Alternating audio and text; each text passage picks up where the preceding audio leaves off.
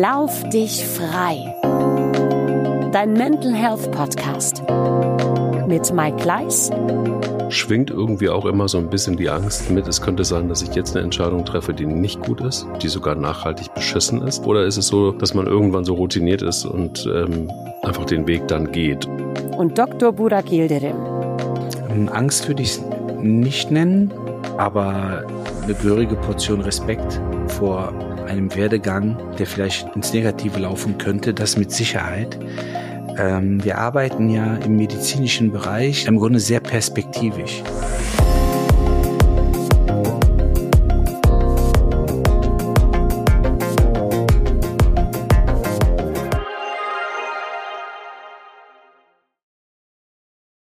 Man könnte flapsig sagen, da ist er wieder. Wie schön. Hallo Borak. Einen wunderschönen guten Tag, lieber Mike. Ich grüße dich. Ich hoffe, es geht dir gut. Es geht mir sehr gut und ähm, ich glaube, es geht dir auch gut, so beziehungsweise, wie ich das jetzt jedenfalls die ganze Zeit rausgehört habe. Wir haben ein paar Minuten schon gesprochen, um uns auf das Thema einzustimmen.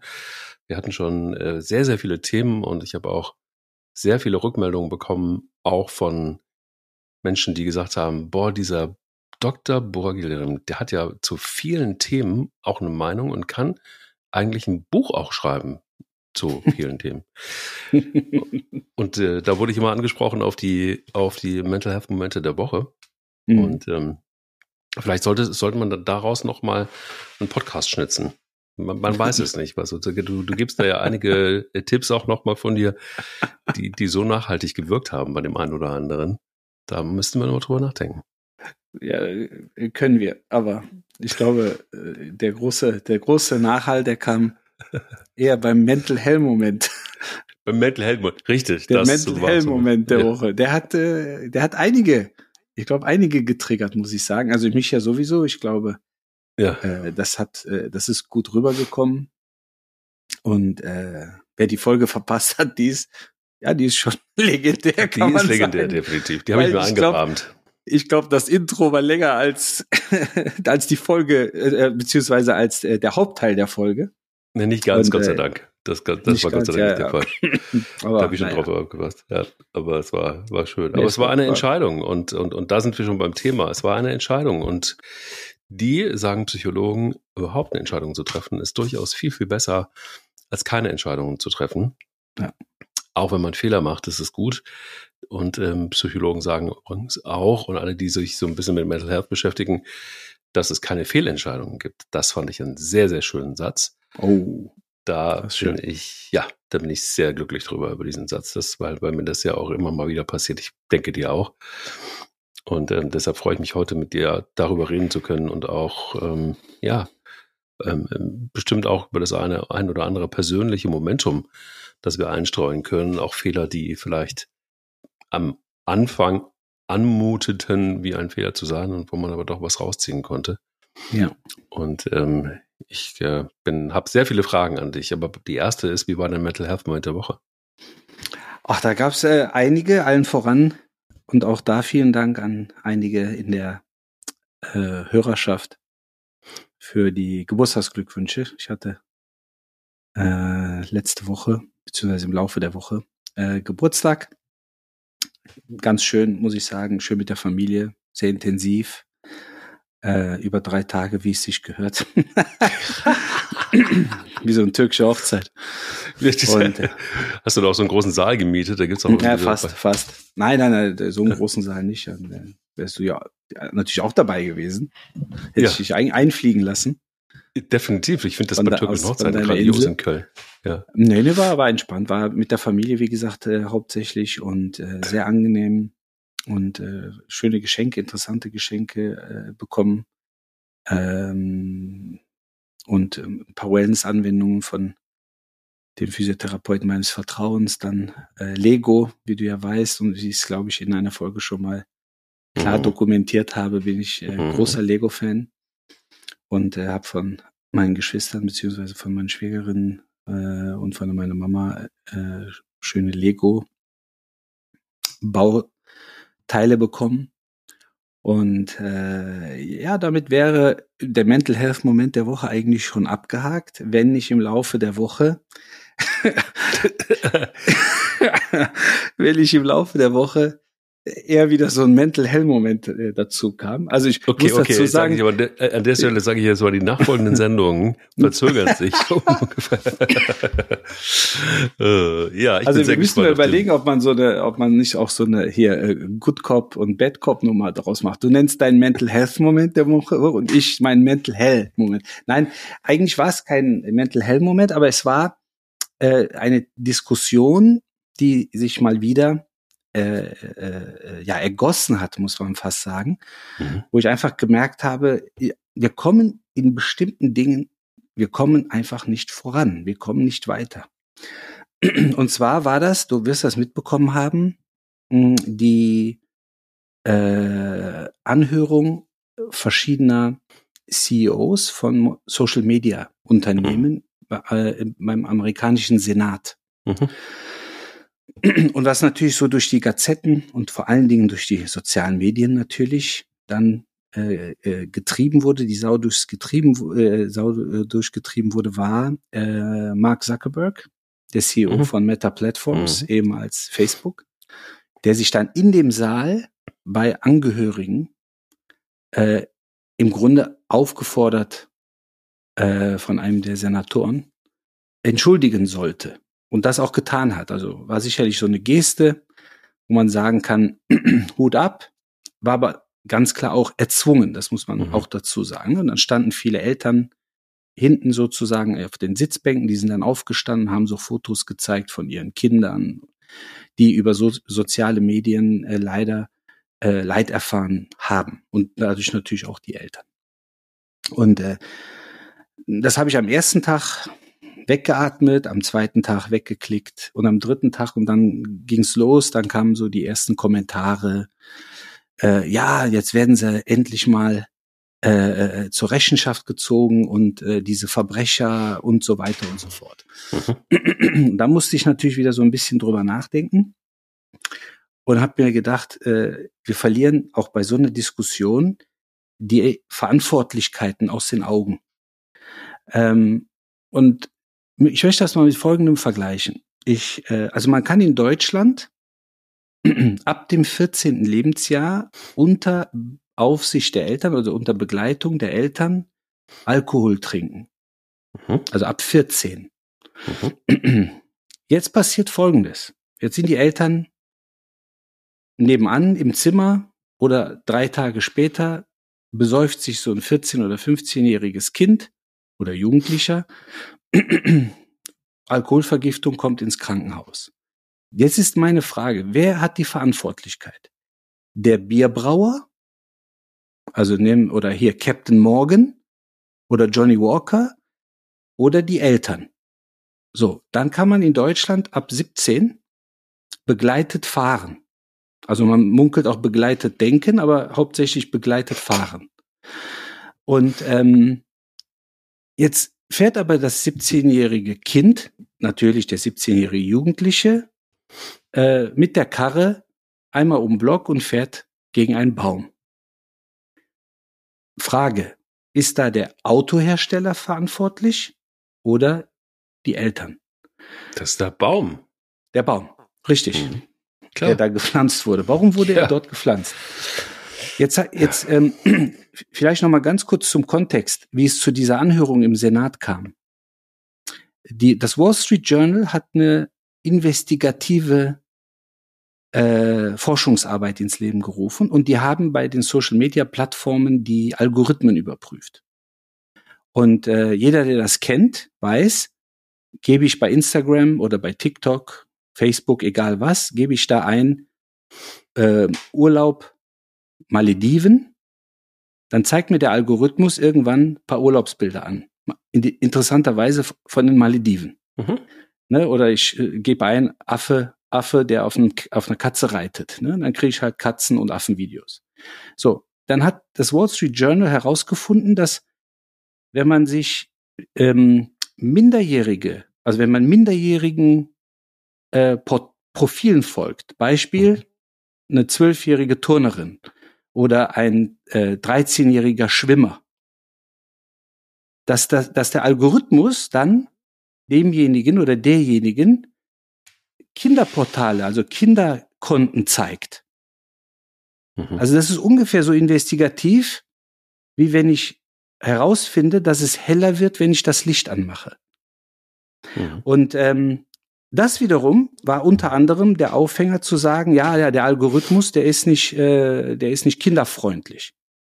Jetzt stelle ich mir die Frage, ist Mark Zuckerberg dafür verantwortlich, dass meine Kinder irgendwo auf komischen Portalen oder von komischen Leuten angesprochen werden? Oder ich als Elternteil? Und ähm, natürlich ging die Diskussion in eine ganz andere Richtung. Man kann auch das eine nicht unbedingt mit dem anderen vergleichen, aber was das Thema Verantwortung angeht, Verantwortlichkeit, sollte man versuchen, in vielen Dingen, gerade wenn es auch um Fehler geht, um Handeln etc., sollte man schon versuchen, auch ein Stück weit die Verantwortung bei sich selber als Elternteil zu nutzen. Man darf nicht vergessen, WhatsApp beispielsweise ist in Deutschland erst ab 16 Jahren zugelassen.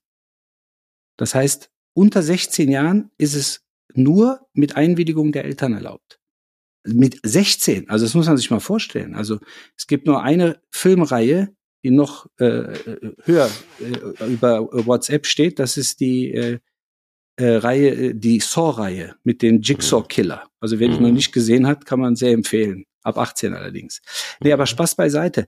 Ähm, und das hat mir einfach mal wieder gezeigt, äh, dass wir viele Dinge, wofür wir selber verantwortlich sind, wo wir selber Verantwortung übernehmen müssen, für uns selber und natürlich auch für Kinder, die keine Erfahrung haben, dass die abgeschoben wird und abgegeben wird. Und das ist halt, äh, das kommt in dieser ganzen Diskussion leider überhaupt nicht äh, zum Tragen und zur Erwähnung. Mhm. Also, vielleicht um da dazu was zu sagen, ich denke, dass das hat natürlich jetzt auch wieder viele Facetten und ich denke auch, es passt ganz gut auch zum Thema ähm, Entscheidungen treffen. Auch einige Entscheidungen treffen und auch vielleicht Fehlentscheidungen, die es ja angeblich nicht gibt, laut, laut Psychologie oder der Psychologen, die ich mir da so rausgepickt habe. Ähm, denke aber auch, dass, dass das viele Dinge so ein bisschen auch so zwei Seiten haben und ähm, du musst dir halt einfach auch mal vor Augen halten, dass das natürlich auch das Verantwortungsbewusstsein der Eltern äh, trifft. Vollkommen klar, diese Diskussion. Ähm, ich denke aber auch schon, dass egal ob Meta oder äh, TikTok, you name it, im Grunde genommen, Ja. auch eine Verantwortung haben. ne? Also Ja, es ist klar. so, ähm, dass, dass die natürlich einfach auch Geld damit verdienen und auch mit Algorithmen vor allen Dingen, weil mit allen anderen Dingen verdienen sie nie so viel Geld wie mit, mit diesen Algorithmen. Ähm, und da denke ich eben, wir sind irgendwo gelandet an einem Punkt, wo alles eine gewisse Skrupellosigkeit hat und wir dulden diese Skrupellosigkeit. Also wir es. integrieren diese Skrupellosigkeit in den Alltag. Ähm, wir glauben, dass es auch eine gewisse Normalität hat, weil es auch nicht mehr wegzudenken ist. Wir rechtfertigen vieles, weil wir glauben, naja, so ist die Welt nun mal mittlerweile. Sie ist eben, eben digital. Mhm. Und ähm, äh, dementsprechend, ich habe das jetzt nicht mitgekriegt, wofür sich Mark Zuckerberg entschuld- entschuldigt hat.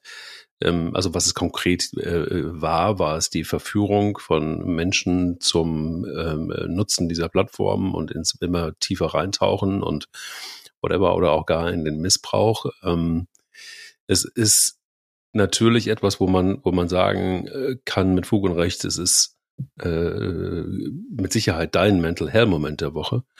Und ich, ich kann dir nur sagen, alles das, was mit, ähm, oder vieles, was mit Medien zu tun hat, ist für mich auch ein Stück weit, und die sozialen Netzwerke, Medien gehören ja auch mittlerweile dazu, hat für mich auch ein, ein gewisses Maß erreicht, wo ich denke, auf der einen Seite, ich liebe das, ich arbeite damit auch, ich finde auch, dass es ganz, ganz, ganz viele positive Aspekte hat, aber ich habe auch inzwischen so ein bisschen den Eindruck, dass diese ganze Debatte auf einer, ja, es, ja im wahrsten Sinne des Wortes Metaebene geführt wird manchmal, Super Ding. ähm, weil du einfach nicht mehr richtig differenzieren kannst und du so schon sehr genau hingucken musst und manchmal stolperst du so, so wie ich letzte Woche, und, und, und denkst so, warte mal, das kann doch nicht wahr sein. Also es kann nicht Hm. ernsthaft sein. Ich habe irgendwo wirklich gelesen, ich habe das dann auch gepostet bei LinkedIn, bei mir der Kragen geplatzt ist. Ähm, das, wo ich einfach gedacht, das kann nicht wahr sein. Da gab es irgendwo eine Einordnung. Ähm, ich weiß nicht mehr genau, welches Medium es war, deshalb äh, lasse ich jetzt einfach mal Vermutungen raus, muss ich mal nachrecherchieren. Ähm, wo wirklich ein, ein, ein, äh, ein, ein Journalist uns erzählen will, dass man die AfD, die Mitglieder der AfD, die gesamte Vereinigung überhaupt nicht mit Faschisten und Nazis vergleichen kann und überhaupt nicht mit damals vergleichen kann. Das ist eine ganz andere. Also das wäre auch gefährlich, das zu vermischen und, und so weiter und so fort. Habe ich gesagt, was? Das sind genau die Dinge, das sind genau die Artikel, die der AfD noch mehr Wähler bringen. Das ist genau das, was mich nervt ohne Ende, anstatt irgendwie die zu feiern, die jeden Tag auf die Straße gehen da draußen, hm. anstatt die zu feiern, ähm, die, die jede Kampagne zu feiern, die gegen diese braune Suppe irgendwas tut, da sitzt jemand auf seinem äh, wahrscheinlich zu breiten Arsch und erzählt uns da irgendwas und schreibt da irgendwas, wo ich denke, das hat doch gar ist doch überhaupt nicht relevant. Feier doch einfach, dass die Menschen oder bekennen dich halt offen zur AfD, geht auch. Ja, klar. Aber ähm, so dieses, wir erklären euch mal die Welt und ähm, äh, wir erzählen euch auch mal, was ihr dürft und was ihr nicht dürft und was man vergleichen darf und nicht vergleichen darf. Das finde ich schon alles äh, eine Gemengelage, die, die, ja, die ist schon ordentlich. Und da bin ich auch ganz konkret wieder bei, bei, bei, beim Thema, weil es ist einfach, es ist, ist die Entscheidung dieses Mediums gewesen, auch, ähm, auch so eine, so eine Botschaft abzusenden. Für mein Dafürhalten ein Riesenfehler. Aber das muss dann am Ende jeder für sich selber einordnen. Gut, ich meine, es läuft ja sicherlich irgendwo eben unter Meinungsfreiheit, ne? Ja, das ist damit ja immer man, so. Das ist ja, ja immer eben, das Damit kann man es ja ne? richtig, damit kann man es mhm. ja wunderbar begründen. Ja, Ne? Die Frage ja, ist halt, ist das so? Ne? Aber das, äh, ich meine, das werden wir wahrscheinlich in diesem Leben nicht beantworten können. Aber ähm, nein, wichtig ist auch da, und das ist eigentlich für, für, für mich dann eher der Mental Health, tatsächlich Mental Health Moment äh, gewesen, dass man selber die Entscheidungsgewalt hat ähm, ja. für sich selber ohnehin, also das heißt für seine eigene äh, Bildschirmzeit. Ähm, aber vor allen Dingen, man hat die, die Entscheidungsgewalt äh, über den äh, Medienautismus der eigenen Kinder. Ja. Das ist ganz einfach. Entweder ich fördere den Medienautismus oder ich begrenze ihn, dass der seine Berechtigung hat und, und, und. Ich meine, du wirst das noch wissen. Viele oder Jüngere können sich das gar nicht vorstellen, als damals das Internet eingeführt wurde. Mhm. Ähm, wie, wie, wie spannend das war. Ne? Wie lange das übrigens auch gedauert hat, bis man mit dem 56K-Modem da reingekommen ist. Das ist ein mhm. anderes Thema. Ne? Aber mhm. wie spannend das war. Aber trotzdem, sage ich jetzt mal, hat man ein Instrument vielleicht gespielt und hat man, man hat Fußball gespielt, man hat ein bisschen gesungen, getanzt, gelacht, gemalt, gezeichnet, sich mit Leuten getroffen und so weiter trotz, aber man muss auch sagen, deshalb, ich bin, ich bin ja ein Riesentechnik-Fan, Technologie-Fan, Fortschrittsfan und so weiter und so fort. Ich liebe das, wenn so Nachrichten kommen, wie auch diese Woche, dass die Firma Neuralink von Elon Musk dem ersten gelähmten Menschen, äh, äh nee, dem, äh, dem, äh, äh, den ersten Hirnchip verpflanzt hat äh, in den Kopf eines gelähmten Menschen. Was dabei rumkommt, werden wir sehen. Sowas finde ich total spannend. Mhm. Aber Fakt ist, dass dieses, dieser Medienkonsum, vor allen Dingen auch der Konsum von sozialen Medien, nachweislich, da gibt's ja wunderbare Arbeiten drüber, einfach enorm zunimmt. Klar. Der Tag ist aber zeitlich begrenzt. Also mit anderen Worten, wenn, wenn, wenn Kinder und Jugendliche drei Stunden, vier Stunden, fünf Stunden, sechs Stunden am Tag zusätzlich äh, online sind, und jetzt nicht hier Antolin äh, Lesehausaufgaben online abrufen, sondern eben in diesen diversen Apps und Medien. Äh, da muss man sich halt einfach irgendwann dem stellen als Erwachsener und dann einfach sagen, pass auf, nee, ich weiß, das ist schwer, weil die Kinder graben jeden Tag, jeden Tag hängen die am Zipfel äh, des Rocks und der Jeanshose und sagen, was ist mit WhatsApp, was ist mit Instagram, was ist mit TikTok. Es ist echt schwer, dem Stand zu halten, gar keine Frage. Aber dieser Verantwortung muss man sich bewusst sein, weil die Kinder wissen nicht, worauf sie sich dort einlassen. Ich meine, wenn, vor kurzem gab es eine Studie an der Uni, da haben die Studierenden, erwachsenen Leuten gesagt, welches Bild ist AI hergestellt und welches nicht. Ja, 96 Prozent der Angaben, dass es ein echtes Bild äh, sei, war von der KI erstellt. So, das sind Erwachsene. Aber wie soll denn ein Kind, das noch gar nicht so viel Lebenserfahrung hat, wie soll das klarkommen, dass das in den sozialen Medien, ist das echt, ist das falsch? Ist das wahr oder ist das gelogen? Ist das eine Ja. reale Welt äh, oder äh, ist der ist das äh, Fiktion? Und da, dem können, kann man nur als Erwachsener, als, als Elternteil Einheit gebieten. Und das muss man am Ende des Tages tun. denke aber auch, dass das ähm, ähm, äh, meinst du irgendwie auch dazu noch. Es ist, es ist, ich habe gerade vor ein paar Tagen ähm, einen Artikel gelesen und dachte mir, boah, ist der schlecht. Online. Und dachte mir so, boah, das ist wirklich, das ist wirklich das Allerschlimmste, was ich je qualitativ gelesen habe. Und dann gucke ich da oben nochmal hoch und ganz klein stand irgendwo ähm, Clara Ippen irgendwo in Klammern KI.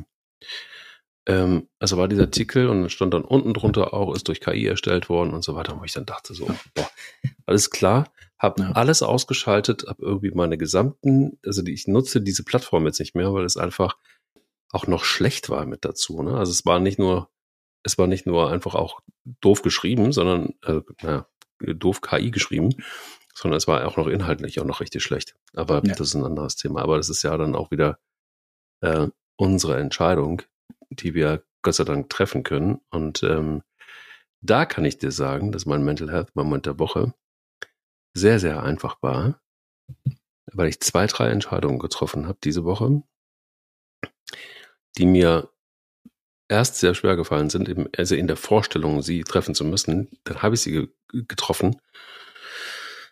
Ähm, ich weiß noch nicht, ob jede Entscheidung richtig war, das wird sich rausstellen, aber es war so erhellend und es war wieder mal so ein Moment, wo ich dachte, oh Mann, ey, warum hast du damit so lange gewartet?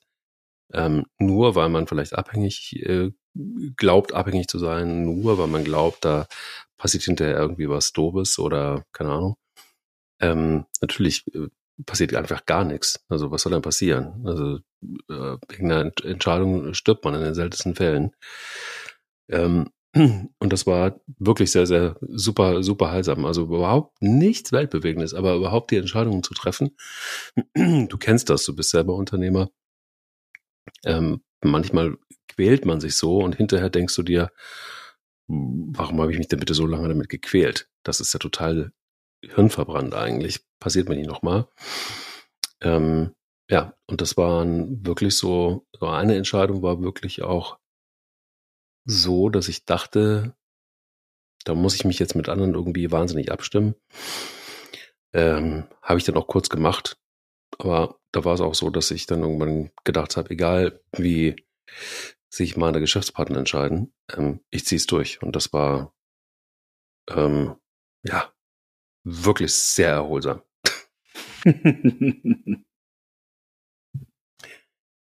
Aber da sind wir beim Thema. Ähm, also, wie, wie ist das bei dir mit Entscheidungen? Ähm, gibt es das Wort Fehlentscheidung überhaupt in deiner Welt? Gibt es etwas, wo du zögerst? Gibt es etwas, wo du zu lange wartest und am Ende dann denkst, boah, das hat total eigentlich auf, auf, auf, auf mich eingezahlt. Also äh, mich hat's nur unnötig Energie gekostet, mich hat's elend lange beschäftigt. Ähm, gesünder bin ich dadurch nicht unbedingt geworden. Es hat mich dann einfach wirklich irgendwann belastet. Oder ist es so, dass du jemand bist, der sehr klar, sehr schnell auch Entscheidungen äh, trifft, schon bewusst, aber dann doch auch zügig? Wie ist das bei dir? Kommt äh, ehrlich gesagt darauf an, welche Entscheidung ich äh, treffen muss. Ähm, aber gerade wichtige Entscheidungen, wo man halt weiß, das hat einen gewissen Impact, ob das jetzt äh, für einen selbst individuell betrachtet äh, Impact bedeutet oder für eine Gruppe, Arbeitsgruppe, Mannschaft ähm, oder äh, Familie. Ähm, da versuche ich schon natürlich so, wie sagt man immer so schön, das Für und Wider äh, abzuwägen. Was ich in den letzten äh, Jahren, wenn ich aber zurückblicke, war das schon immer der Fall, äh, war grundsätzlich, dass ich sehr entscheidungsfreudig äh, und, und auch entscheidungsmutig eigentlich bin. Ähm, weil ich persönlich letztendlich die größten Fortschritte und die größte Entwicklung äh, genossen habe, äh, wenn ich Fehler gemacht habe. Und äh, es gibt zwar immer ne, diesen relativ lapidaren Satz, ja, man lernt aus Fehlern und so weiter, aber am Ende, am Ende ist es nun mal so. Mhm. Es gibt halt wenig Fehler, äh, die man machen kann, die wirklich äh, fatal sind. Jetzt komme ich aus einem Bereich ähm, oder aus einem Milieu, wo man natürlich schon auch äh, Fehler bei der Arbeit machen kann, die schon fatal sein können. Gar keine Frage. Also gesundheitsgefährdend oder auch lebensgefährdend, Gott bewahre. Ähm, aber auch da ist es natürlich so, dass man in sehr kurzer Zeit unter hohem Druck ähm, Entscheidungen treffen muss, ähm, die eher dann lebens- oder gesundheitsrettend sind. Mhm. Und äh, das hat mir in vielen Dingen im Leben Sicherheit gegeben, weil ich gesagt habe, wenn du diese Entscheidungen treffen kannst, wenn du für jemanden verantwortlich sein kannst, für die Gesundheit, für das Leben einer anderen Person und auch überzeugend sein kannst, dass diese Person dir vertraut, dir glaubt und diesen Weg akzeptiert und mitgeht, dann gibt's wenig Dinge im übrigen Leben, die einen äh, ja im Grunde umhauen oder ähm, irritieren können. Und ähm, deshalb habe ich schon für mich gelernt, ähm, dass man ruhig auch mal bei einer 50-50-Nummer äh, das dann hinterher, dann weiß man es, das falsche 50 wählen kann, weil man dann einfach fürs nächste Mal äh, gewappnet ist. Ähm, ich glaube, dass diese Bereitschaft, Fehler zu machen, ähm, auch etwas ist, was viele Motivationscoaches eigentlich nutzen, ne? die immer wieder darauf ab oder äh, immer wieder appellieren, ne? Fehler machen, keine Angst haben und so weiter und so fort. Ähm, ich habe für mich die Erfahrung gemacht, dass die Unsicherheit, in der man sich befindet, wenn man keine Entscheidung trifft, dass die eigentlich mehr an mir nagt und mich eigentlich äh, Energie oder mir Energie raubt, als wirklich eine Entscheidung zu treffen. Und in dieser Unsicherheitslage, in dieser Fragilität möchte ich mich eigentlich nicht bewegen. Ne? Es kann, wie gesagt, man kann klassisch ein, zwei Nächte über eine mögliche Entscheidung schlafen. Man kann sich eine zweite, dritte Meinung holen, mh, hm, Vertrauenspersonen heranziehen. Keiner wird aber, keiner wird mir oder einem die Entscheidung abnehmen. Man wird Empfehlungen aussprechen, aber keiner wird sagen, du machst jetzt das, weil sie nicht in meiner Haut stecken. Und deshalb denke ich, ähm, fällt es mir heute leicht, Entscheidungen zu treffen. Ich habe gerade so äh, in der Vorbereitung auch von heute habe ich äh, mir mal so ein paar Beispiele aus, aus meinem Arbeitsleben, aber auch aus meinem Freundeskreis und so weiter, mir ein bisschen, ein paar Sachen angeguckt. Und mir ist aufgefallen, dass ich ähm, äh, mal mit jemandem zu tun hatte, der, der, der sehr in der Öffentlichkeit ähm, stand und ähm, ein unfassbar netter Mensch war und wirklich ein guter Mensch auch, würde ich so sagen können, kann ich wirklich so unterschreiben, ähm, der aber in der Öffentlichkeit ein beschissenes Image hatte, ähm, okay. um das mal gelinde zu sagen, und zwar wirklich verschrien war als jemand, der, der das einfach überhaupt, der überhaupt gar keine Entscheidung getroffen hat. Und ähm, der sogar ähm, oftmals als Märchenonkel oder gar Lügner dargestellt wurde, einfach nur deshalb, weil er keine Entscheidungen getroffen hat. Mhm. Und das ist so eins der krassesten Beispiele, die ich in dem Zusammenhang überhaupt kenne, dass sich quasi nur, weil sich jemand nicht entscheiden konnte, etwas umgedreht hat. Und zwar wirklich, ähm, ich weiß, dass der diese Entscheidung nicht getroffen hat, weil er befangen war, weil er einfach auch gedacht hat, wenn er, wenn ich diese Entscheidung treffe, das sind unbequeme Entscheidungen und ähm, ich möchte nicht unbequeme Entscheidungen treffen. Ich möchte niemanden verletzen quasi und hat sich dadurch durch, durch diese Haltung immer mehr selber ins Absatz katapultiert. Vor allen Dingen deshalb, weil es falsch war, keine Entscheidungen zu treffen. Also es sind mehr Fehler entstanden durch die Nichtentscheidungen oder keine Entscheidungen, als passiert wären, wenn er eine Entscheidung getroffen hätte, grundsätzlich. Also da wäre die Wahrscheinlichkeit relativ hoch gewesen, dass er weniger Fehler gemacht hätte. Klingt total absurd, aber es ist tatsächlich so. Also durch das Nicht-Entscheiden ist mehr Schaden, oder vielleicht kann man es auch so äh, sagen, ist mehr Schaden entstanden, als hätte er ein paar Fehlentscheidungen getroffen. Weil mit Sicherheit hätte er auch ein paar Entscheidungen, ist ein erfahrener Mann, ähm, ähm, mit sie hätte da einige auch gute Entscheidungen getroffen. Und das ist so schade gewesen. Und du guckst dir das so von der Seite an und denkst, wow, aber warum denn? Und dann habe ich ihn mal gefragt und dann sagte er, naja, also es ist nicht unbedingt ähm, in meiner DNA. Und dann habe ich gesagt, mhm. ja, aber du warst, du warst Top-Manager, du hast große Unternehmen geführt, du hast, du warst nicht unerfolgreich. Und dann in dieser neuen Position, in dieser neuen Rolle, in der ich ihn da kennengelernt habe, war das eben komplett anders. Und was auch immer da passiert ist auf der Strecke, ähm, ich kann es nicht sagen, aber das war mit eins der krassesten Beispiele. Ich glaube, wenn man aber in diesen Führungspositionen ist und äh, ich sage jetzt mal dieses ambivalente Verhältnis zu sich selbst hat, weil das ist ja eigentlich, das ist ja eine, eine Ich-Kommunikation. Also da gibt's ja keine andere Person. Eigentlich kommunizierst du nur mit dir selber, bist in einem, in einem Infight mit äh, deiner eigenen äh, Persönlichkeit, mit der eigenen DNA, ähm, was sich aber natürlich letztendlich auf andere Beziehungen und auf andere Verhältnisse ja auswirkt. Also wenn ich, also wenn ich mit mir selber nicht im Reinen bin, dann kann ich meiner Meinung nach relativ schwierig andere authentische Beziehungen aufbauen oder führen ähm, oder äh, überhaupt eine Atmosphäre kreieren, die Transparenz bietet, die Verständnis bietet, Offenheit, Ehrlichkeit, äh, mhm.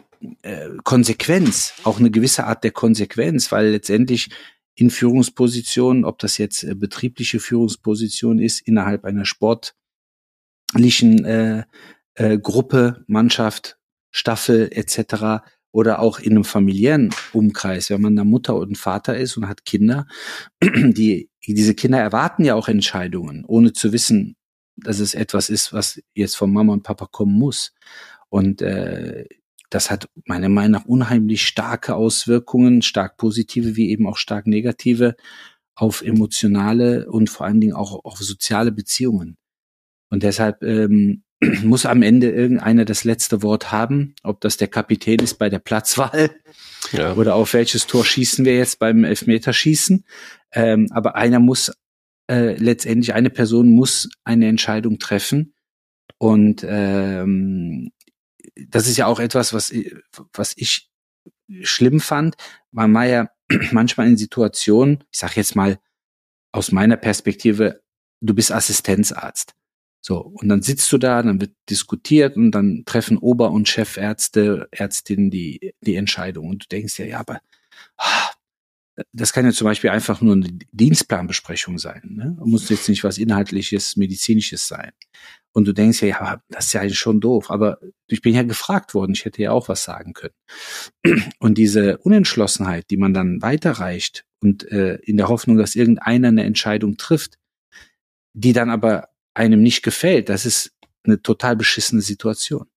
Also dann mhm. lieber, wie man so schön sagt, den äh, äh, das Zepter in die Hand nehmen, Feuer frei ähm, und sich lieber hinterher eine blutige Nase holen und sagen, ja gut, aber das war halt der falsche Weg, jetzt machen wir es anders.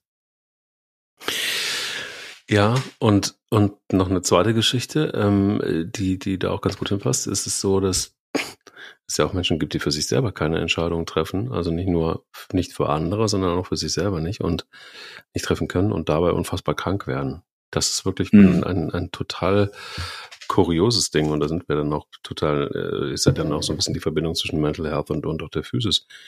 Also ich kenne wirklich jemanden, ähm, der, der für sich, obwohl er relativ viele Alarmsignale des Körpers bekommen hat, ähm, trotzdem nicht die Entscheidung getroffen hat. Also zwar irgendwie vom Verstand her schon, aber trotzdem nicht in der Ausführung die Entscheidung getroffen hat, etwas zu ändern in seinem Leben. Mhm. Und das führt unmittelbar immer dazu, dass er sich selbst immer mal wieder in eine große Gefahr begibt. Und ich verstehe ehrlicherweise überhaupt nicht, wie das also wie das sein kann. Das ist für mich ein, ein totales Rätsel, weil in der Regel ist es so, dass du, wenn du, also bei dir wäre es so, bei mir wäre es so, dass wenn wir jetzt ähm, wüssten, wenn wir nicht auf verschiedene Parameter achten, wird's ernst. Dann würden wir de facto alles dafür tun, um das zu beherzigen und das umzustellen. Ähm, Gerade dann, wenn man weiß, dass das gesundheitlich ein Riesenproblem werden kann. Und da ist es jetzt in einem speziellen Fall so, dass das auch in, mit der Psyche was macht, weil dann kommt das schlechte Gewissen. Eigentlich müsste ich, aber ich tue es nicht. Und dann setzt dieser Prozess ein, wo jemand noch mehr in diese Nichtentscheidungsphase reinkommt, weil er aus Angst, aus Gewohnheit, aus ja, Manschetten davor, das Leben komplett zu verändern, vielleicht auch nach außen hin nicht mehr der sein zu können, der man mal war. Ähm, das finde ich sehr kurios. Aber letztendlich gibt es auch für diese Variante dann jemanden, wo diese Person sicherlich hofft, dass die Entscheidung abgenommen wird. Also dass sich jemand um einen kümmert, jemand dann die Scherben auf, äh, auffegt ähm, und so weiter. Aber ich denke, das ist auch eine gewisse Form der Selbstwahrnehmung. Und ähm, wenn man es irgendwie nicht schafft, sich von diesem Druck zu befreien, der sich innerlich aufbaut, dann fällt es unheimlich schwierig, auch strategisch oder auch logisch ähm, zu entscheiden und zu sagen, ich katapultiere mich hier gerade äh, in eine Sackgasse. Mhm. Und ich denke, ähm, dass da ähm, auch das Umfeld ein Stück weit gefragt ist, wenn man weiß, dass jemand äh, diesen Stress hat und äh, letztendlich auch kein Ventil findet, diesen Stress abzulassen und eben innerlich mit den Dämonen sich auseinandersetzen muss, da muss man letztendlich sich ja auch ein Stück weit um diese Person kümmern und das Gespräch suchen und letztendlich dann versuchen, dann eventuell gemeinsam die richtige Entscheidung zu treffen. Du hast hier vorhin so ein bisschen auch so einen Ausritt gemacht zu deinem Beruf als Arzt. Wenn du ähm, ja, also wenn du Entscheidungen triffst, ist da etwas so, und das, das würde mich wirklich mal interessieren, weil ich nicht weiß, wie das bei Ärzten ist. Ich glaube, ich habe noch nie jemanden, noch nie einen Arzt danach gefragt, aber schwingt irgendwie auch immer so ein bisschen die Angst mit, es könnte sein, dass ich jetzt eine Entscheidung treffe, die nicht gut ist, die sogar nachhaltig beschissen ist, die sogar vielleicht einfach wirklich ähm, auch nachhaltig ähm, nicht gut sein kann? Schwingt so eine Angst immer mit in diesem Beruf oder ist es so, dass man irgendwann so routiniert ist und ähm, einfach den Weg dann geht und wenn Fehler passieren, man dann sowas einfach auch in Kauf nehmen muss. Ähm, Angst würde ich es nicht nennen, weil für mich Angst einfach sehr negativ behaftet ist, also lähmend äh, mhm. in dem Sinne auch, weil das würde eher dazu führen, wenn ich Angst äh, davor hätte, dass ich mitunter letztendlich gar keine äh, therapeutische Entscheidung treffen könnte weil dann gebe ich auch da lieber den Ball ab und sag, suchen Sie sich am besten eine zweite oder dritte Meinung, oh, oder das ist dann gar nicht mein Fachgebiet und so weiter. Ähm, aber äh, also natürlich den, eine gehörige Portion Respekt vor äh, einer, einer, einem Werdegang, äh, der vielleicht ins Negative laufen könnte, das mit Sicherheit. Ähm, wir arbeiten ja im medizinischen Bereich sehr im Grunde sehr perspektivisch. Mhm. Das kann man positiv wie auch negativ nutzen. Also ich kann jemandem zum Beispiel sagen, mal ein banales Beispiel, höre ich andauernd von Kunden, ja, der Dr. X oder die Ärztin Y, die haben gesagt, in fünf Jahren habe ich eine Prothese. Und ähm, dann sage ich halt mittlerweile, um einfach auch diesen Dampf daraus zu nehmen, geben Sie mir doch bitte die Adresse von diesem Kollegen oder dieser Kollegin. Ich würde gerne wissen, wer in fünf Jahren deutscher Meister wird oder das wertvollste Unternehmen der Welt ist, weil dann würde ich da gerne einen Wettschein platzieren. Mhm. Äh, aber dieses prognostische, um nicht zu sagen prophetische, mit dem arbeiten wir natürlich eigentlich tagtäglich. Das heißt, wir müssen Perspektiven aufzeigen. Äh, wenn jemand sagt, ja, ich habe einen kaputten Meniskus, kann ich damit weiterlaufen? Und wenn ich laufe, was passiert dann? Ähm, und das ist etwas, was man, wo man auch nur mit Erfahrung begegnen kann. Also da kann man nicht mit Studien kommen, da kann man auch nicht irgendwelche Blätter mhm. wälzen und mhm. sagen, ja, ich habe mal Folgendes dazu durchgelesen, weil das ist nicht Erfahrung. Äh, Erfahrung ist, ist einfach durchlebt zu haben, auch in den Facetten. Ne? Das heißt, was passiert mit jemandem, der mit einem kaputten Meniskus drei Jahre lang weitergelaufen ist? So, habe ich den nicht, dann kann ich die Frage nicht beantworten. Seriös kann ich sie nicht beantworten. Dann muss ich sagen, holen Sie sich eine zweite Meinung bei jemandem, der das schon mal erlebt hat. Mhm. Ansonsten muss ich aber versuchen, natürlich ähm, die, die, die Ehrfurcht vor den möglichen Komplikationen mitschwingen zu lassen. Aber am Ende muss ich die Entscheidung treffen, weil vor mir sitzt ein Kunde, der medizinisch oft, meistens Laie ist, der das nicht entscheiden kann. Dafür hat er einfach nicht die Fähigkeiten, nicht die Erfahrung und nicht das Wissen. Das muss ich tun. Aber ich muss es so natürlich auch rüberbringen, dass es am Ende nicht wischiwaschi ankommt, sondern klar ist und dem man auch idealerweise folgen möchte. Das Schöne ist, wenn man sich dessen bewusst ist, dass man natürlich auch immer wieder Rendezvous vereinbaren kann, dass man sagen kann, hören Sie mal zu, in acht Wochen sehe ich Sie wieder. In ja. zwölf Wochen sehe ich Sie wieder. In sechs Monaten sehe ich Sie wieder. Höre ich nichts von Ihnen, gehe ich davon aus, dass es Ihnen gut geht. So, und damit verbindet, also man schafft eine Verbindung, dass man auch letztendlich eine gewisse Art von Kontrollmechanismus hat, aber die Kundschaft sich natürlich auch gekümmert fühlt und weiß, okay, der lässt mich jetzt nicht einfach nur so los und nach dem Motto, nach mir die Sinnflut, sondern er möchte wissen, was aus mir passiert. Und ich sage auch, schreiben Sie sonst bitte einfach nur eine Mail oder rufen Sie kurz an, dass es Ihnen gut geht. Mehr, das reicht mir. Sie müssen nicht kommen, wenn es Ihnen bombig geht und mir, mit mir hier sitzen und mir erzählen, wie gut es Ihnen geht. Mhm. Sie können gerne kommen. Ich freue mich über solche Gespräche und wir trinken Tee oder einen Kaffee oder ein Wasser dabei. Aber ich möchte eigentlich, äh, dass sie sich äh, mit der Entscheidung wohlfühlen und dass wir aber die Möglichkeit haben, die Entscheidung anzupassen oder zu adonisieren, wenn wir merken, es geht doch eventuell nicht in die äh, gewünschte Richtung. Hm. Ja, das Schwierige ist, ich weiß nicht, ob du das kennst, aber ich, ich habe ich hab lange Zeit, ähm, liegt einem, aber auch ein bisschen zurück, nicht so richtig gute Entscheidungen treffen können, weil ich immer zu sehr abgewogen habe. Ich habe sie getroffen, aber ich habe immer relativ lange gebraucht, um Entscheidungen abzuwägen. Und ähm, das hat sich ein bisschen geändert. Es geht, also ich bin bekannt dafür, tatsächlich zumindest im Privaten, dass ich Entscheidungen sehr schnell fälle. Ähm, und das ist, glaube ich, auch so, ähm, weil, und das ist auch ein Teil dieser Ausgabe, weil ich oftmals das Gefühl habe, dass ich sehr klar bin. Wenn ich nicht das Gefühl habe, klar zu sein, kann ich auch keine Entscheidung treffen. Das funktioniert nicht. Ähm, es gibt einen großen Unterschied zwischen privat und, und, und äh, beruflich.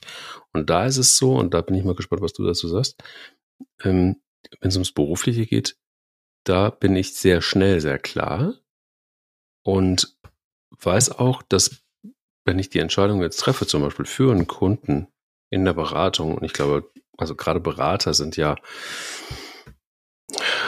ja, manchmal auch deshalb verpönt, weil sie beraten und dann passiert ein Fehler und dann sagt der Berater, naja, ich habe es ja gesagt, aber sie haben sich, ich habe gesagt, wie es gehen kann, aber sie haben sich nicht dran gehalten. Ja. Ähm, anstatt dazu zu stehen, zu sagen, nö, alles klar, hat nicht funktioniert. Ich habe bei solchen Sachen, wenn ich berate, Komischerweise, wenn ich eine Entscheidung fälle, bin ich mir immer ziemlich sicher, das funktioniert. Das ist, da ist die Wahrscheinlichkeit, einen Fehler zu machen oder dass ein Fehler passiert oder dass es nicht gut geht, sehr, sehr, sehr gering. Aber das liegt natürlich nur daran, dass ich Mechanismen kenne, dass ich natürlich auch weiß, inzwischen auf dem Gebiet, auf dem ich, in dem ich arbeite, dass es Mechanismen gibt, die du kannst du gut einschätzen und weißt auch, wie das dann irgendwann in der Verlängerung funktioniert. Ähm, aber da ist es krass, dass ich da so eine, für mich auch weiß, da passiert nichts. Also da, da wird es vielleicht mal eine Nuance geben, aber da bin ich so tief drin in der, in der Materie, ähm, da müsste schon mit dem Teufel zugehen, wenn, wenn es jetzt ganz anders kommen würde. Ähm, das ist so eine Selbstsicherheit, die, wo ich mir ja manchmal die Frage stelle, ist das vielleicht auch gefährlich? Bisher konnte ich mir die Frage immer mit Nein beantworten. Es ist nicht, sondern es ist einfach nur die Erfahrung. Und auf der anderen Seite im Privaten ist es so, dass ich, glaube ich, schon auch immer, immer, immer, ich habe es gerade eben gesagt, äh, eins haben muss, nämlich Klarheit. Wenn ich nicht das Gefühl habe, klar zu sein, weil ich einen scheiß Tag habe, weil ich die Entscheidung vielleicht zu schnell getroffen habe, weil ich vielleicht das Gefühl habe, ich habe mir nicht alles genau angeguckt, dann kann ich keine Entscheidung treffen. Und diese Klarheit ist für mich dann immer eigentlich der Anfang von allem. Wie ist das bei dir? Äh, eins zu eins würde ich fast sagen. Eins zu eins. Ähm, ich glaube aber, dass man das trainieren muss. Ich denke nicht, dass das in die Wiege gelegt wird. Ne? Auch wenn man jetzt sagt, ja, mein Vater der konnte Entscheidungen treffen oder meine Mutter, wenn die in den Raum kam, da war sofort Ruhe und äh, die hat den Takt vorgegeben. Das natürlich kann das für Kinder und Heranwachsende äh, streb, erstrebenswert sein oder wirklich auch äh, ermutigend und motivierend. Aber ich glaube, dass man das einfach trainieren muss. Man muss äh, frühzeitig Entscheidungen treffen. Fängt im Kindesalter an mit esse ich Schokolade oder nur Gummibärchen oder kriege ich irgendwie beides durchgedrückt äh, und hört dann im Erwachsenenleben natürlich auf. Aber ähm, jede Entscheidung, die man getroffen hat, mit Fehlern, die man auch korrigieren konnte oder Fehler, die wehgetan haben, äh, die aber natürlich trotz allem irgendwo einen Fortschritt bedeuten, ähm, stärkt halt in großer Art und Weise die Selbstwirksamkeit, also letztendlich die, die, die innere Überzeugung, dass man Situationen schwierig, einfach, herausfordernd, kritisch ähm, meistern kann. Und wenn man das ein paar Mal gespielt hat, dann wird es auch einfacher, Entscheidungen zu treffen, weil man letztendlich ähm, ein, ja fast schon ein großartiges Gefühl entwickelt hat, dass man selbst äh, idealerweise natürlich einen positiven Einfluss auf sein Leben nehmen kann, einen positiven Einfluss auf seine mentale Gesundheit. Mhm. Wenn man diesen Steuerknüppel einmal, äh, ja, ich will nicht sagen beherrscht, weil selbst der beste PlayStation-Spieler macht immer noch einen Stockfehler an der, mhm. an der Konsole. Aber äh, je mehr man spielt, umso mehr hat man die Feinheiten raus, die, die Wirrungen und Wendungen und das Abbremsen und das Stolpern und wie man das alles wieder auffängt. Und wenn man einmal, wie gesagt, diesen Controller des Lebens in der Hand hält und man merkt, wie geschmeidig, wie einfach, wie cremig es laufen kann, wenn man aber bereit ist, dann auf die Feuertaste auch zu drücken. Nicht nur immer auf Halten, sondern auf Feuern. Mhm. Das ist schon, das ist schon äh, so im, im, im, Unterbewusstsein, das ist schon, ich will jetzt nicht sagen magisch, das ist vielleicht ein bisschen zu übertrieben, aber mhm. das ist schon groß. Das ist ein großes Gefühl. Komisch, ja. Lustig. Also ich weiß genau, was du meinst.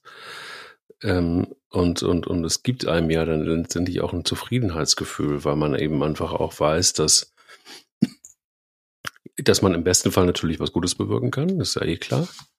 Aber ähm, dass eben genau die Entscheidungen, die du, die du dann triffst, in, in, unter diesem, äh, ja, nenn es magischen Stern, dass, ähm, dass das einfach auch eine, ein gutes Gefühl gibt, so auch ein, ein gesundes Gefühl gibt. Und ich finde immer, ähm, hast du gerade eben vor ein paar Minuten noch angesprochen, dass, dass gerade der Faktor Angst etwas ist, was, was wirklich toxisch ist. Also ähm, ich glaube, das ist was, was nicht nur blockiert, sondern was einfach auch wirklich nicht gesund ist, wenn du so viel Angst hast vor allen möglichen, ähm, auch Entscheidungen gerade.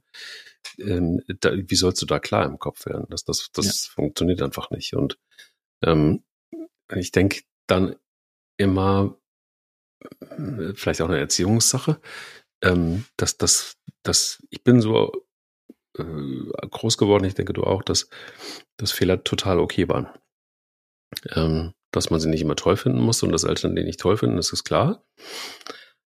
Aber ähm, es war immer in Ordnung, auch mal Fehler zu machen. Und ähm, ähm ich glaube, selbst meine Großeltern waren waren immer so eingestellt, dass sie gesagt haben, mach doch einfach lieber, bevor, bevor du einfach, bevor man nichts macht, mach einfach, probier das einfach aus und haben mir dann auch die Entscheidung gelassen, ähm, ob ich Dinge ausprobiere oder nicht. Aber sie haben mir immer das Gefühl gegeben, sie sind dann da. Dass sie das nicht immer gut finden müssen, ähm, ist eine ganz andere Geschichte. Und ich glaube, das ist so wahrscheinlich das Wertvollste, was man, was man mitkriegen kann, unter anderem das Wertvollste. Es gibt aber, es ist aber auch so, dass wenn du das nicht mitkriegst, dann hast du es wahnsinnig schwer. Und das ist was, was, was, was man ja immer nur jedem sagen kann, finde ich zumindest. Ähm, ähm, als guten Ratschlag, manchmal werde ich gefragt, ich weiß nicht, wie es bei dir ist, hm, wie, wie, wie kommen Sie zu Ihrer Entscheidung oder warum können Sie diese Entscheidung so schnell treffen? Ich erzähle manchmal wirklich die Geschichte von, ähm, von, von, von, meinem, äh, von meinem größten Bock, den ich geschossen habe als Kind. Da war ich wirklich so vier oder so. Nee, gar nicht mal. Fünf, vier, fünf, fünf, fünf, eher sechs. Wo ich einen viel älteren Freund hatte, der äh, mich auf die Mutprobe gestellt hat. Und die Mutprobe war, einen Stein gegen ein fahrendes Auto zu schmeißen. Und ähm, ich ähm, fand die Mutprobe irgendwie doof, aber ich habe es dann gemacht und dooferweise habe ich dann einen sehr großen Stein genommen und äh, es kam nicht ein kleiner, ein Mini-Kleinwagen vorbei, wo du dann irgendwie vielleicht auch Probleme hast, den zu treffen, sondern ein Getränkewagen. Den nicht zu treffen war eigentlich nicht möglich. Und äh, das schepperte dann und blöderweise hat dann in der Zeit äh, mein Großvater einen Mittagsschlaf gemacht. Und oh. der wurde wach von einem Knall und von einem schreienden Fahrer des Getränkewagens. Und äh, um die Geschichte jetzt kurz abzukürzen, also er hat mich dann, ich habe, ich dachte, es ist sehr ein gutes Versteck, mich im Garten zu verstecken und zwar unter einem Stuhl. Hab gedacht, da sieht er mich auf jeden Fall nicht. Ähm, ging ein bisschen schief. Und äh, da hat er mich rausgezogen und da gab's richtig Haue. Das war, glaube ich, das, das, einzige Mal, dass ich wirklich äh, äh, eins aufs Ohr gekriegt habe. Und ich weiß noch, dass mein Großvater einige Jahre später gesagt hat, und in, just in diesem Moment, als mir das passiert ist, weil ich fassungslos war, ähm, ist bei mir sofort das schlechte Gewissen gekommen und sofort der, dieses Ding, wie unfassbar leid mir das tut. Ähm, weil, natürlich auch, weil, weil du eine, eine Ohrfeige gekriegt hast, aber weil ich meinem Credo nicht gerecht wurde, dass du so erzogen worden bist, dass Fehler völlig in Ordnung sind.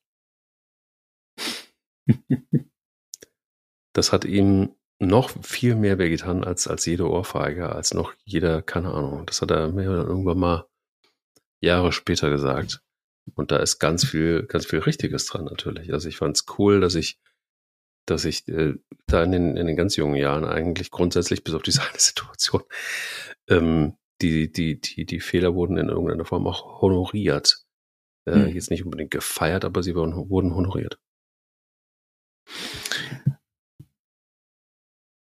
Mm, was in dem Zusammenhang, also ich finde irgendwo, die, die Haue waren schon berechtigt, habe ich das Gefühl. Ja, vielleicht, ja, wahrscheinlich, ja. Nein, aber Spaß ja. beiseite. Ähm, ja. Äh, ich meine, man muss sich halt im Klaren darüber sein, im Umgang mit Kindern, egal ob man jetzt selber in dem Moment das Kind ist oder Kinder hat, man ist halt unvollkommen eigentlich. Äh, man bleibt übrigens auch unvollkommen. Also ich bin auch unvollkommen, Gott sei Dank, weil mhm. sonst würde ich auch nicht mehr dazulernen.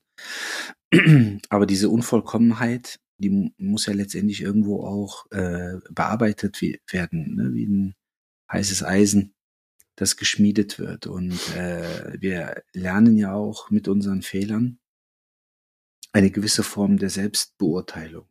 Ja. Und wenn ich jetzt als Kind natürlich ich sage jetzt mal, permanent auf die Finger bekomme, dadurch natürlich mit Sicherheit nicht entscheidungsfreudig bin, weil es könnte ja schon wieder Haue geben, habe ich natürlich auch irgendwo so ein Beurteilungsproblem und Kritikproblem mit mir selber. Und wenn ich das dann als Erwachsener mit mir rumschleppe, äh, wird das dann sicherlich irgendwann auch mal an dem mentalen Kostüm äh, nagen. Und ähm, deshalb ist, glaube ich, eine gewisse Form der Akzeptanz, dass man unvollkommen ist.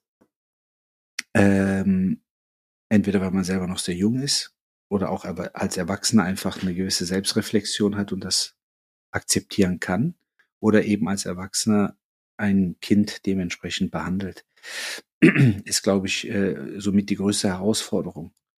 Ähm, und wenn wir die mh, zugestehen, entweder uns selber oder und oder dem äh, Gegenüber, dann glaube ich, ähm, kann man auch als Erwachsener äh, irgendwann mal aus der Haut fahren im Positiven und ähm, letztendlich über eine solide, gesunde, realistische Selbstwahrnehmung Entscheidungsfreudigkeit entwickeln. Und ähm, weil wir neigen ja immer so ein bisschen dazu, äh, ob jetzt alibimäßig oder tatsächlich, ja, ist, äh, perfekte Dinge abzuliefern, ne? äh, im Perfektionismus zu schwelgen. Und das ist ja etwas, äh, was man ja ganz nüchtern betrachtet einfach nie erreichen kann. Was auch schön ist. Man kann, passt übrigens wunderbar in die Zeit, dieses Zitat, äh, weil in, am übernächsten Wochenende ja der Super Bowl stattfindet zwischen den Kansas City Chiefs und den San Francisco 49ers. Und die Trophäe beim Super Bowl ist nach einem ehemaligen Trainer benannt, nämlich Vince Lombardi. Der hat in den 50er Jahren an, bis Anfang 60er Jahre die Green Bay Packers trainiert, hat sechsmal die NFL-Meisterschaft gewonnen und unter anderem zweimal damals den Super Bowl.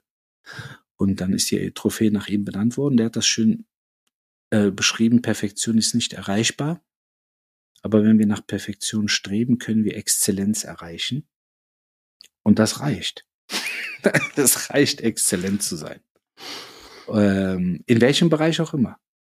Aber was richtig exzellent ist, ist einfach, wenn man Entscheidungen treffen kann. Äh, vor allen Dingen nicht getroffene Entscheidungen nicht bereuen muss. Äh, ich glaube, das ist am schwierigsten. Und äh, Fehler, ich, äh, habe es fast schon, also ich habe es als ehemaliger Jugendtrainer, habe ich es meinen Spielern eigentlich gedacht. Ich habe gesagt, Fehler, Fehler äh, sind dafür da, um gemacht zu werden. Mhm. Und ähm, es war natürlich damals einfach, da ging es nicht um Champions League oder Abstieg oder was auch immer. Mhm. Aber es ist schon so, dass man einfach vor Fehlern nicht Angst haben muss. Und wenn ich nochmal jemanden zitieren darf, weil das ist wirklich ein ganz, ganz tolles Zitat von einem britischen Schriftsteller, Samuel Butler, der gesagt hat, Fehler zu machen ist menschlich, sich davon zu erholen ist göttlich. Und das ist einfach ein großes Gefühl. Tja, was soll ich dazu noch sagen? Das ist wie, wie so oft ähm, im Grunde eigentlich genau das, was wir brauchen, nämlich ein sehr schönes Schlusswort. Ich danke dir sehr für, für eine ähm, fehlerlose Folge von dir heute. Das war wirklich ein, ein, ein großes, großes Kino. Schön, dass du dich entschieden hast, heute mit mir ein Stündchen zu verbringen. Und wir hören uns nächste Woche wieder. Ja, es war mir eine Ehre. Und eine Riesenfreude natürlich. Bis nächste Woche. Bis dann. Ciao. Lauf dich frei. Dein Mental Health Podcast. Eine Produktion von Goodwill Run. Wir denken Marken neu.